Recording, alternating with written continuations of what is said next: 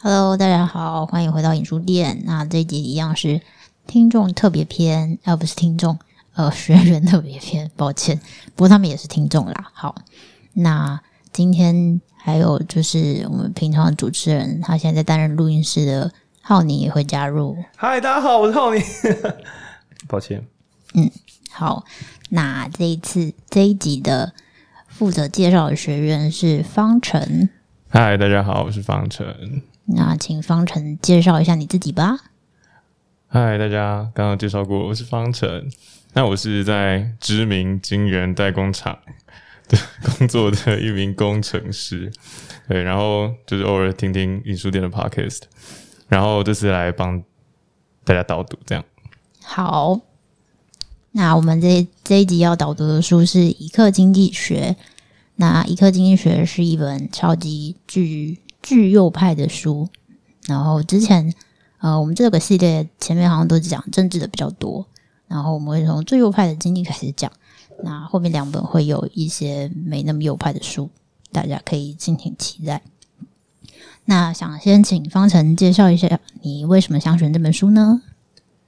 嗯，当初其实原因蛮简单的，因为小时候就是我就是一个死读书的乖学生。那因为专长也都是在二类，就想说，啊，未来就当一个工程师啊，然后我就乖乖的赚钱就好了。但是出门工作之后，我就会发现好像不是这么一回事。如果你呃不懂经济的话，你就会发现政府好像会从你的口袋偷偷摸走你的钱，或者是说，呃，通货膨胀会把你的存款全部吃掉。对，然后呃，再来是这个，我觉得我被作者话术骗了。它叫做一课经济学，英文就是 Economics in One Lesson，就是他用一堂课的时间就要教会你经济学。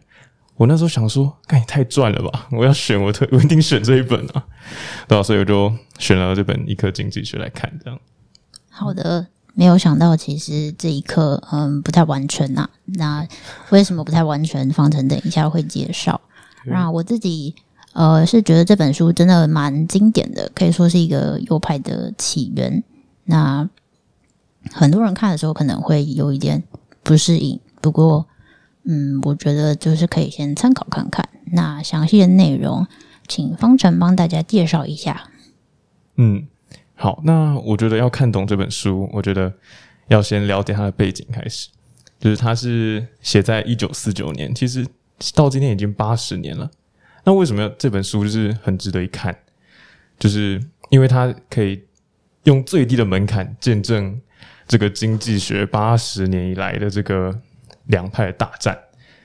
那这个作者呢，是当时当时因为这个经济大萧条，那美国发生这个股价崩跌啊，然后各国有这个失业潮，所以罗斯福总统他就执行了新政。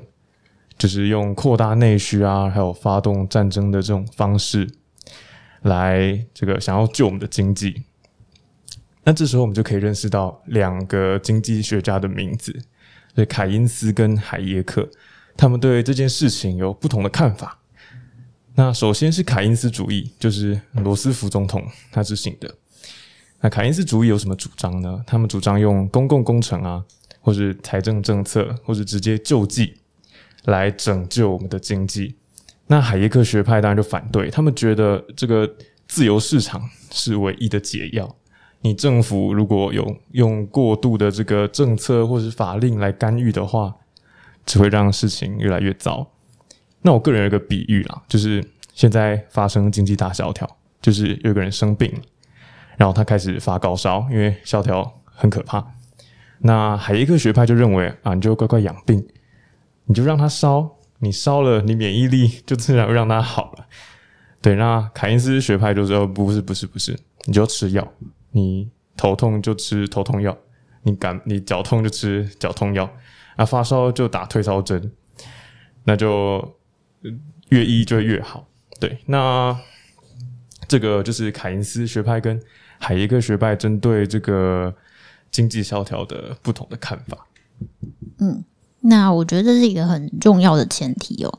刚刚为什么会说这本书是这个一课没有那么全面，就是因为这一课主要是在反驳凯因斯的一课，所以他可能他的一课其实没有什么提到凯因斯的学派的主张，然后就是完全是 海耶克哪一课经济学是哪一课？海耶克。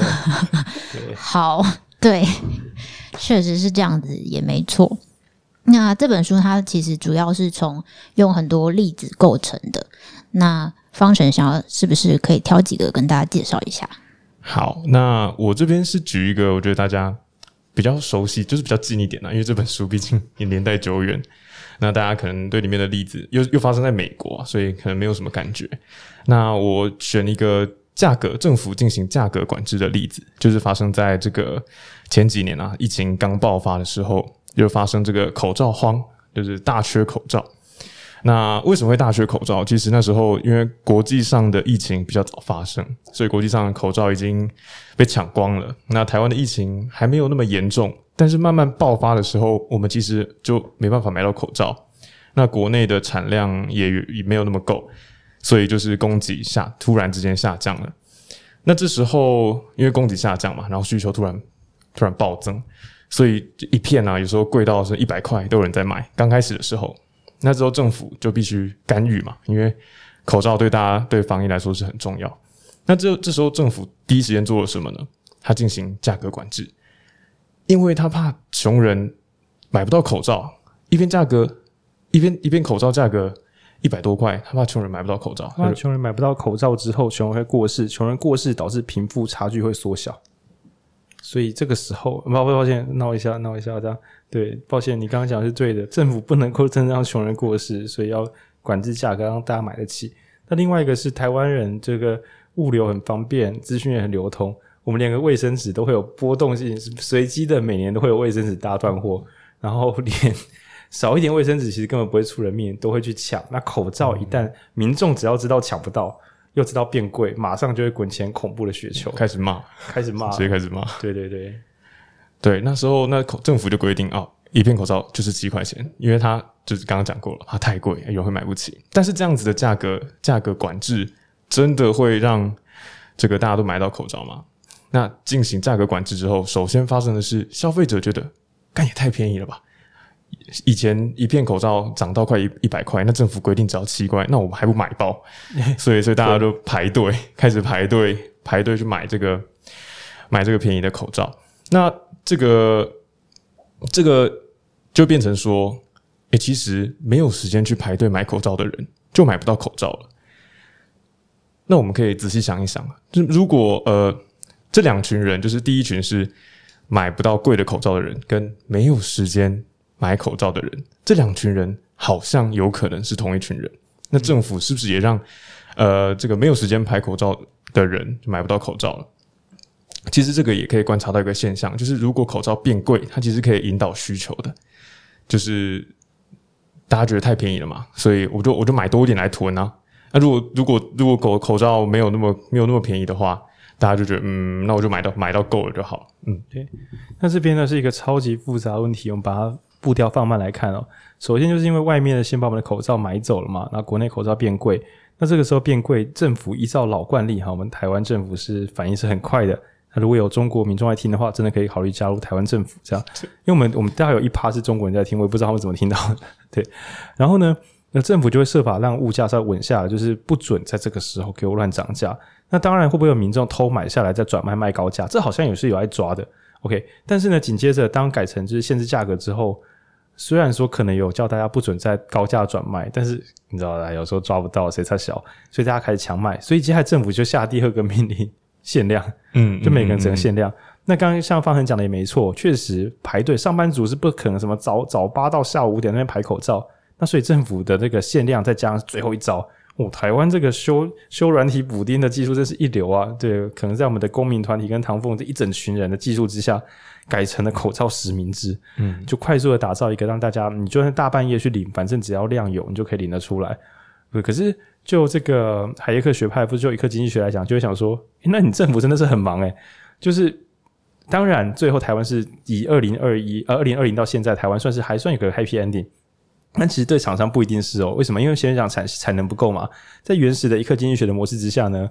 这个这个作者因为是说啊，就不要再多，政府不要管，价格不是会痛标吗？那你刚刚说需求，你少漏了一个东西，不是只有人民会囤货，真正想赚钱不是靠囤口罩卖口罩，是靠卖口罩。什么叫卖口罩？做口罩来卖啊！所以当今天一个口罩两百五十块的时候，靠，我是厂商，我家有个空地，我买得到工具机，我还不是还不赶快弄两台机器来印口罩，跟印钞票一样，对吧？对，可是当大家一起在那边印口罩、印钞票，就会发生下一件，以自由经济学家就会觉得。好消息马上就会到来，因为大量的印制口罩，价格马上就会回来，就会价格平稳。那这个时候价格平稳，自然就没有什么好抢，反正口罩够了嘛。对，可是呢，我们的政府可能经不，惊咱的囡仔听，然后怕人民觉得很痛苦跟恐慌，所以跳过让市场来调节，改成政府自己出手说：好，你们先不要那么贵啊。等下，有人抢排吗？好，你们不要买那么多。好，我们再来排队。呃，好，我们呃。政府第四个步骤是补助民间的业者口罩机的那个建置，就是你只要那时候想，因为那时候我有去看有，他有一个发一个公文说，谁只要那时候想要买口罩机跟想要做小型口罩工厂是有补贴的，所以导致我们今天二零二二年的口罩多到爆炸，多到可以外销。不止，而且你会发现今年有超多口罩都有造型口罩，各种花式，哦、是因为口罩工具机的产线已经到超。那时候本来我跟我的朋友还想说，要不要去弄一台机器来做口罩，顺便也是做好事。那我朋友说，这个等一下就会滞销，我们还是不要加入好了。政府补这么凶，一定有很多人觉得会赚钱。那所以变成说，我们的这个民选政府比较有这种大政府思想，因为台湾算是。你只要有健保，你绝对是大政府思想啊！在这样的国家之下，就算出现市场的剧烈波动，政府的手超级明显，他不是看不见的手，他超级看得见，超大只。他从头到尾都一个人在，就很像是昨天没看那个霍华德去打篮球一样，一下子前锋，一下子三分，一下子卡位，就是我们的政府就跟霍华德一样强，就一个人把整个市场该做的事情一个人做完，然后大家再来挑剔政府呢还做不好，主要是因为我们只看到他在打球，我们看不到其他人在干嘛，对。那像这样子呢？当然我们是有个 happy ending，但是如果我们退几百步来讲，就想说，那如果其他地方的政府没有这么全能上篮呢？那这时候就会变成你管一点点，其他地方漏大洞。像刚刚方才讲的也很好，就是说你压低的价格，民众就自己买超多来囤，然后你说要排队，那甚至会有人花钱代排去买口罩再来卖，就是会出各种弊病。唯一让这一切的麻烦一次解决的方法，就是政府什么都不要管，你就让它贵。对，那当然，所以台湾来讲，说放着让它贵的最严重，其实是高丽菜。我们定期会有超贵高丽菜跟丢在路边没有人要捡的高丽菜。那这时候难免就有人讲说啊，怎么会这样不爱惜物资啊？其实就可以看得出来说，诶，这个市场经济如果放给它自由发挥的话，就会有滞销的东西。那如果你是一个环保分子的话，这种滞销可能有点受不了。不过这跟今天的书籍的范围是有点小超出的。那总之，第一个讲口罩，确实，要么政府就是自己跟花式上来把所有的位置都补完啊，你可能会有个还可以的结局。不然就像前面方才提到的，你做一栋就出包一点，做一栋再出包一点，其实就是你花好多力气在救一个自由经济市场可以自动处理完的，就是一个对的 一些问题，一个小问题。嗯嗯嗯对对对，嗯，那但其实其实如果其实政府虽然刚刚这样看来解决问题，但是其实呃还是有一些长期的以来的影响。那第一个我自己蛮有感的啦，就是那时候虽然我买到了口罩，那一片也七块钱，也蛮合理的，但是会发现其实品质不太好，就是在戴的时候啊，那个那个白色线断后，你会断，对，超级容易断，一包可能会断个三三片左右的，对，就就几那都不能用了，那就是会造成品质下降，因为政府管制价格，一片只有七块钱，厂商再怎么努力，他就只能赚到那一点点的钱，因为价格被政府限制住了，就导致这个产品的品质下降。那还有另外一个点，就是价格锚定效应。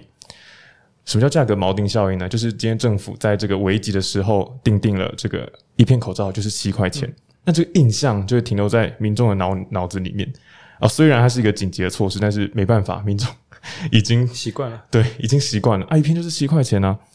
就是虽然呃，这个厂商可能有些新把戏，比如说更好看这个鱼嘴的啊，或者是一些韩风的啊，或者是更透气、啊、星宇航空的、啊。就是超帅那种，对，超超帅、超奢华那种很棒的口罩，但是它，可是因为它比较好嘛，所以一定也比较贵。那民众会觉得说啊，一片口罩就是七块钱，那我买那么贵的干嘛？对，所以就失去了让厂商去呃发展更好或者是更更多更好口罩的这个动力。嗯，OK，好，嗯，我觉得方程的这个例子真的是非常的贴近大家，尤其是或者是像浩宁刚刚讲的高丽菜。就是我们真的之前我是朋友说，哎、欸，我们有很便宜的高丽菜，你要不要？那我们就想说买个五十块好了。对，就，是他带了五大颗。喵的，因为我们的朋友在乡下彰化，然后问我说我们要说煮火锅，他说要不要带高丽菜过来？我说好。他说买多少？我说多少？买个五十块好了。干，他带了五颗，而且那每一颗大概是一个篮球大。就我平常去全联的时候，最大颗有个排球大，我就觉得已经很夸张了。然后他盖有五个篮球大的高丽菜。我大概吃了三个月，因为高丽菜，如果你真你真有种过菜，我买过菜，你知道整颗的高丽菜放着，它缩水速度是很慢的，对，它不会马上发霉，它会外面有一点黄掉，然后剥掉就可以继续用。对对，看跟以前双层酥套一样啊，老人梗的，对，就是它它。然后那时候那五颗呢，我好像每次切四分之一颗，再把它切八分之一颗，然后只炒一盘菜，大概八分之一颗，然后你也不可能每天那么炒高丽菜，因为这很烦。我就吃好几个月，然后那时候因为我们家猫会有猫跳台嘛，就是我们家柜子高高低低，我只要把高丽菜放到我们家柜子的高处，然后猫每次看到它都有一种不舒服的感觉，绿绿的大头，对，它就想剥那高丽菜，所以我们家跟猫跟高丽菜相处好一段时间。然后那个一颗十块钱可能还算是良心价哦，因为在高丽菜价格最烂的时候，其实都会说你自己去捡就好，因为它本来是要旁产，把那个菜再打成肥料丢进田里面，那所以说，诶，政府让自由经济市场确实价格会很会。当这个高丽菜被弄到田里之后呢，可能大家明年就不会想要再这样乱乱种，是吗？当然不是。为什么？因为每当高丽菜价格跌得跟屎一样的时候，通常政府要么就是农会出来收购，要么就是给他修根补助，就是叫他不要他妈你不要再种高丽菜。然后这样一搞之后呢，我如果是高丽菜农，有这样子的补助，好，我们今天回到一颗经济学哦。今天呢，本来自由市场应该要么我赚钱，要么市场打我的脸。但今天呢，如果高利贷很贵的时候我会赚到钱，高利贷很赔的时候政府会赔我钱保底。那我我还不给他倒造三餐重爆，想到就来重重烂你这样，因为重就是赌博，要么要么我发大财，要么我拿回本金啊！干我还不给你赌到赌到世界末日。那所以就一课经济学观点就是说，政府我知道你人很好，但你这样搞的话，就是你的努力真的比不上自由市场自己把事搞定啊！对，高丽菜本来可以不用丢到土里的哦，在你的补助之下，更多高丽菜变肥料啦。大概是这样的想象，对，这是第一个故事，就是管制价格可能会带来很多奇形怪状的问题。OK，这是书中观点，因为其实当代还有不同的反例，我们有机会再聊。这样，像像鉴宝啊这样。嗯，okay. 好，那方程还有什么想要分享的呢？嗯，来啊，再给大家六个故事啊，再给大家。哎，我记得你还有另外一个是想聊哪一个？基本工资还是？你没有讲炸台积电，我后来你不炸台积电了，不炸了，我后来只只剩一个。OK，那我们这段不要剪掉好了，给观众点遐想，这样 好。对，好，没关系。好，OK。那那我讲一些我在我在看的时候的心得。对，好，对，因为其实我这本书我看了两遍。那因为我们自己呃在训练的时候，我们会有一次验收。对，那我第一次验收真的是读的哩哩啦啦，就是。然后你就说、啊：“你怎么读成这样？”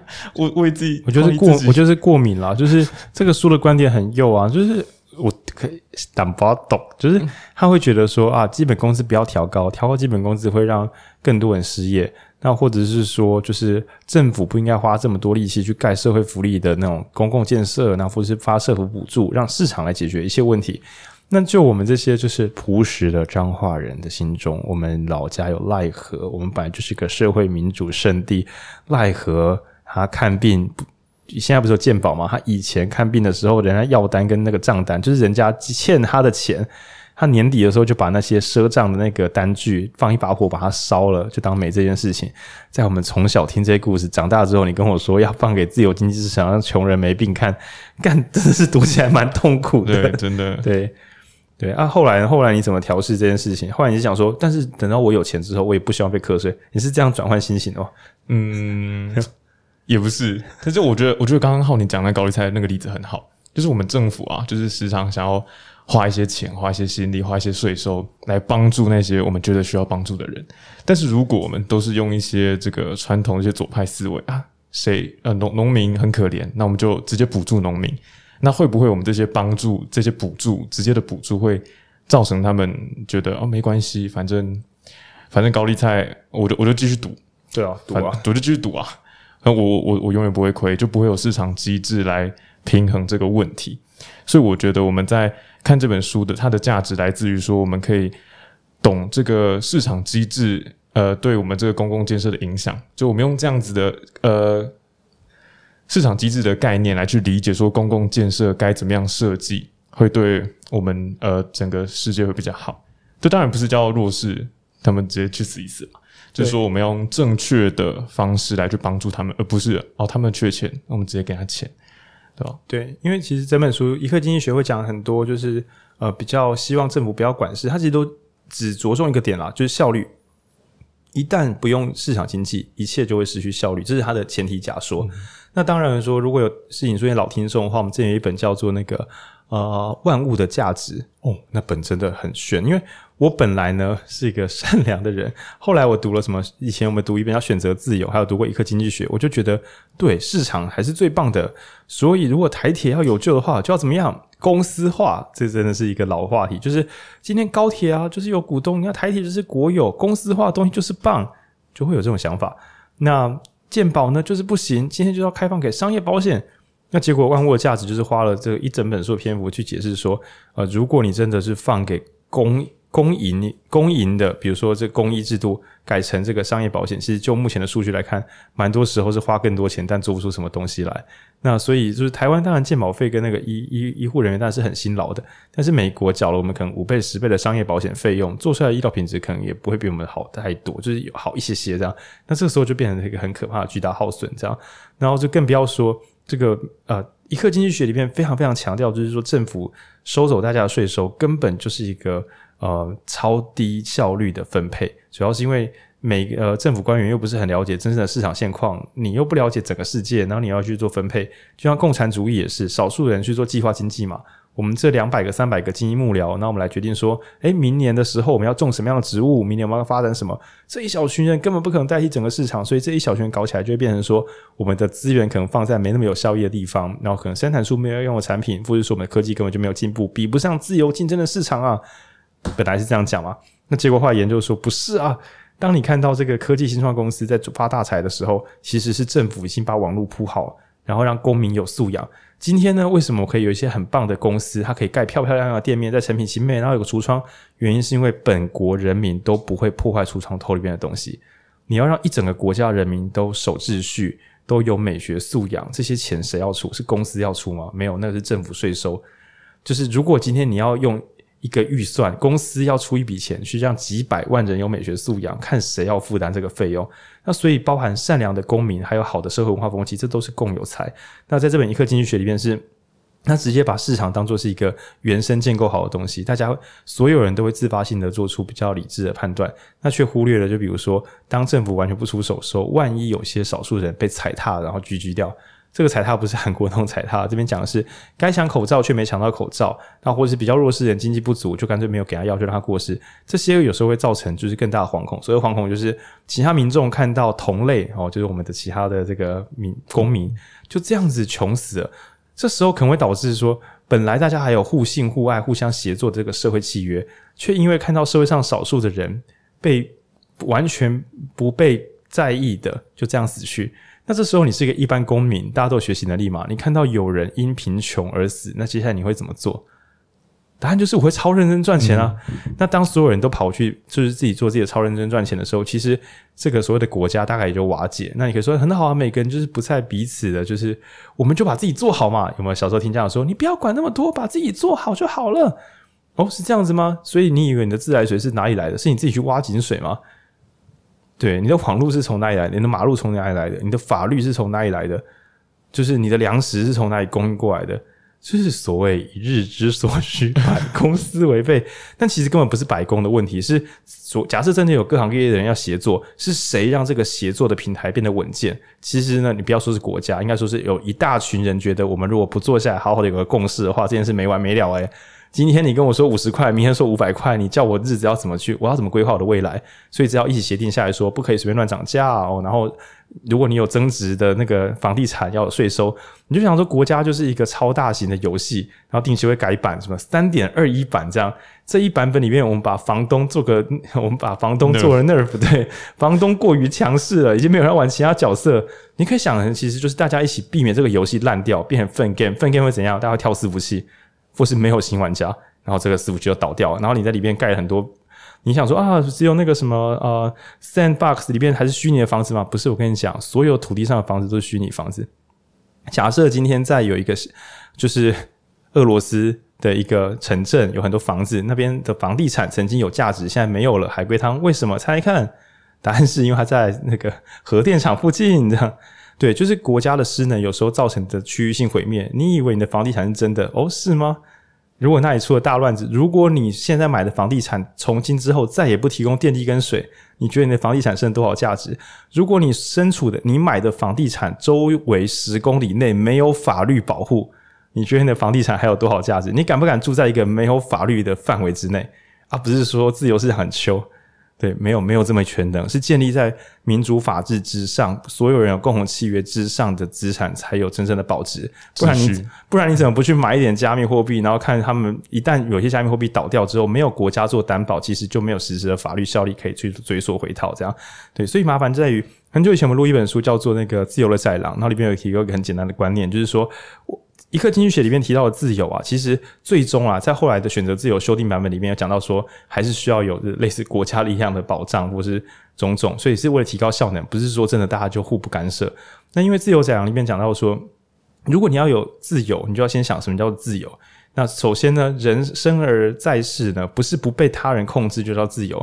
比如说今天我叫方程，你一定要录音啊，方程这样不自由，不是这种意思。今天有没有可能是没有人压迫我们，但我们过得不自由呢？你说啊，没有人压迫我们，我们怎么会不自由？哦，你家人有生病过吗？你家人有癌症过世过吗？想象一下，在一个没有医药的环境里面，没有人压迫你，但是你的家人就是慢慢的死去，而且无能为力。自由怎样？是不是很自由？你的孩子找不到食物，所以饿死，怎样？没有人压迫你，是不是很自由？不是有人抢走你的食物哦，是整片土地种不出食物来。这个自由在哪里？所以原本讲说，宰制人有两种，一种是他人的暴力，一种是蛮荒。就是 大家都科技力低弱，为什么以前的人手机这么慢啊？就是因为没有台积电，没有，就是晶圆不够强。在科技力不足的时候，光是自然世界，就是我们光人类远古人类，光是对抗自然世界就花掉很多力气。这样，那所以今天回到一课经济学的话，就会讲说，虽然里面讲到就是不要互相管制，不要互相干涉，但其实这整本书会忽略的，就是稍稍忽略了民主之力。但是呢，这个原始概念还是很重要，因为许多人就是呃社会福利的观念读久了之后，就会觉得钱是从天上凭空降下来的，就会觉得去行善是不需要付出代价的。那我觉得这整套一课经济学都是花超多篇幅去跟你解释，万事万物都有代价。如果忘记报价的话，就是等一下会要还。然后如果你因为不用报价就一直乱买东西的话，你等下那个信用卡刷爆了，后面就会大剉赛。所以海耶克学派他比较就是那种，请大家不要乱刷信用卡哦，那个明天要还。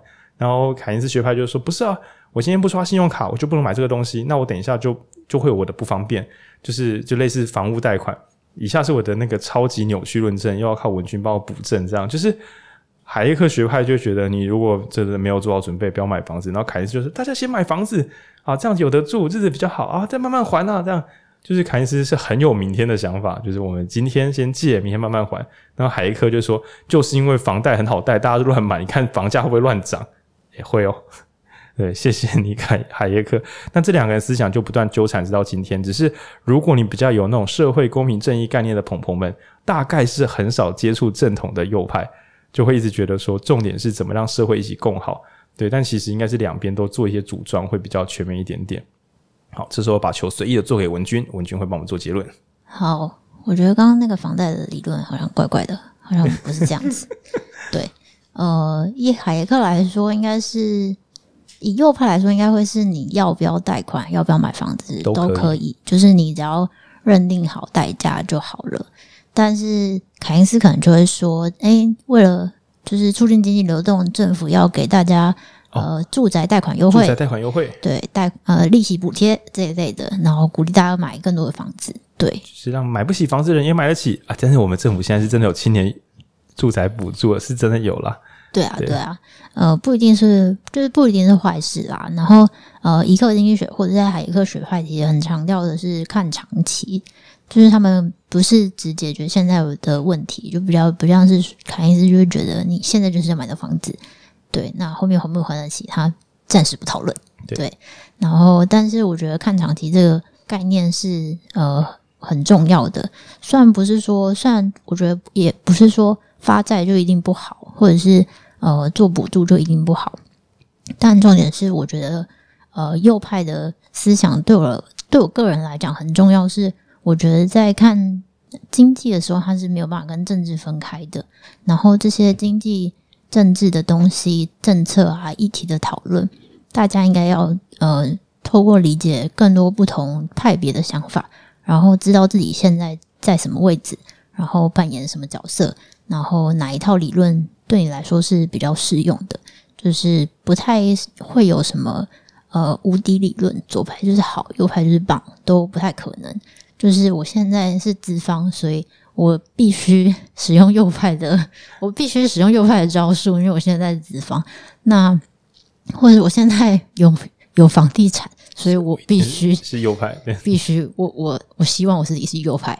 对，那或者是呃，可是我比方说，我最近 失业了，所以我现在变左派了。对，那那双臭双标仔没在动脑的。对，但是你就会觉得说，你就会知道说，其实没有什么是绝对好的。你你如果就连你个人都没有什么是绝对好的，那对政府来说更是。所以大家在比方说看别人看的证件啊，或者是看政策推出的时候，有更多的角度可以去判断你在这一条路上扮演的是什么角色。新推出的补助，其实是你是缴钱的人还是拿补助的人，应该是会差蛮多的。嗯，对。那如果是我要做战略性的整合，我就会说，如果你有左派之心呢，你就会先想说，这个我们的效率够不够？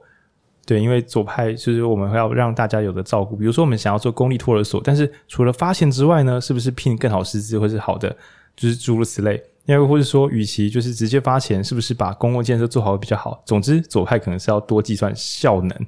对，那如果是右派的话，虽然自由经济市场很棒，可能右派稍微顾一下例外，就是弱势。你弱势，你大概怎么处理？啊，右派的弱势该怎么处理呢？那左派的效能有没有去顾呢？那如果不管你本来中心思想是哪边，稍微顾一下自己学派的弱项，那双方再能够好好讨论，应该都会有。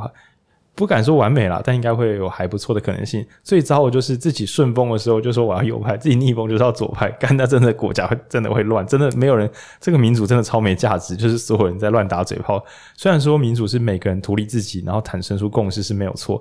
但如果今天大家就是顺风右派、逆风左派的话，那其实大家只是想要把政府的资源、把他人口袋的钱搬到自己口袋里面。那这样子，当每个人这样想的时候，我想这个大口袋就政府应该是真的会被掏空，对，而且应该都是被大家随意的把钱拿走，而不是真的产生什么有价值的共好。对，大概是这样。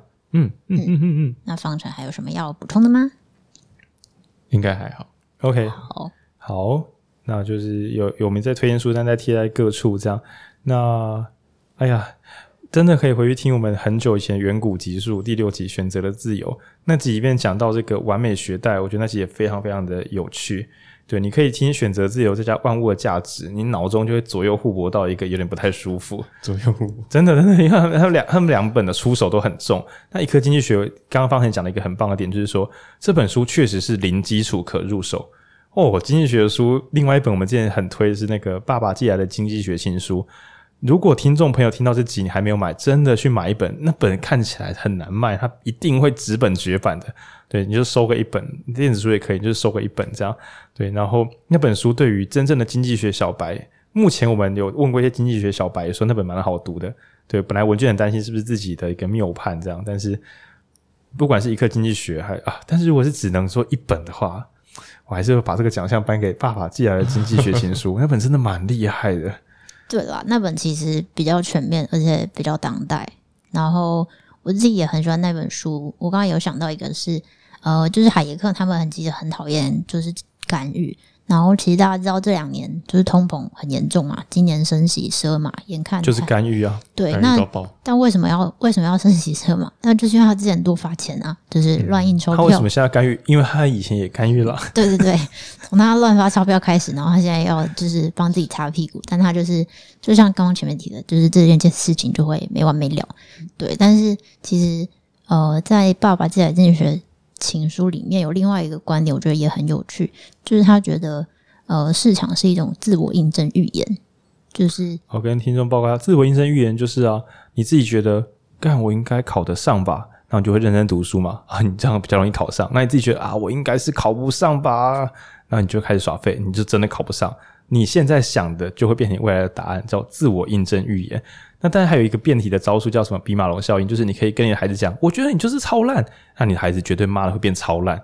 我看你以后就是想杀死我，你讲这种话的话 是真的危险。但你可以说，哎、欸，我真的觉得你这个小孩是我这一生最幸福的事情，你就一直给他洗脑，最后这个小孩就带给你这一生最幸福的可能性，这叫比毛效应。反正不管是对别人施展这招，还是对自己施展这招都有用。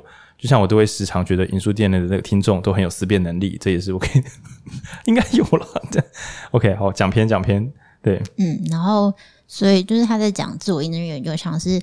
呃，因为怕通货膨胀，所以我们接下来会升息吼，然后所以大家厂商们就真的怕怕怕爆，然后就不通货膨胀了。所以你要说是你要说干预真的没有用吗？我觉得它演变到现在，新版本干预超厉害的，八十已经八十年了，我觉得它那个干预已经不太一样了。我们的干预已经超进化，很久以前是动手再看要怎么办，现在是知道我光放话就可以改变这个世界。然后，但放话之后呢？有时候不是通膨下降吗？当民众觉得通膨是不是要结束了，然后又开始蠢蠢欲动的时候，他马上再给你再升个息，打再打你一巴掌，然后你说：“哦，我怕了，不要再升息了，不拖。”这样对，就是等于是政府已经不只是这个左派的思想的进化，连右派思想，大家就是左右派啊，不是那个海耶克跟凯恩斯学派，二零二二年的版本可能都远超过一百年前的原始版本，大家复杂了很多，就很像是那种什么交易之战。哦，你要做空我，所以我要怎么样？我我识破你的识破，对，我识破你识破我的识破，所以现在变市场跟政府已经进入这个崭新的，就是他们已经都已经会用什么极巨化，不是 mega 进化，大家的招数都跟以前不太一样了，这样对，所以要记得看以前的书，如果你觉得真有道理，为什么现在政府不试这招呢？哦，因为他们五十年前试过了。现在已经是第八世代了，现在已经没有人再用那些老招了。对，那以免你会误以为说怎么没有人用过，原来是因为三十年来没有人用过，因为那是五十年前的老招，你还你误误会大了。对啊，这是所以看当代的书的好处是这边，然后经典只是让我们知道说有些观念倒是一个很久没被提起，但是它确实已经变成一个被遗忘的基本概念。但我只能说。遗忘的是我们这些一般人，专家们可能都只是他们日常使用的古老战术，就是他们只是放在图鉴里的老战术。好，我们不知道是因为我们刚看，不是大家都不知道。呃，大概是这样。嗯，那以上大概就是这一集的介绍，虽然跟大家的偏好可能会有点不一样，不过还是很推荐大家去看。对那这一集就到这里啦，谢谢大家，拜拜。拜拜。我们让我们方程呢，可以再回他的台积电上班啊，然后跟他说拜拜，这样，拜拜，拜拜。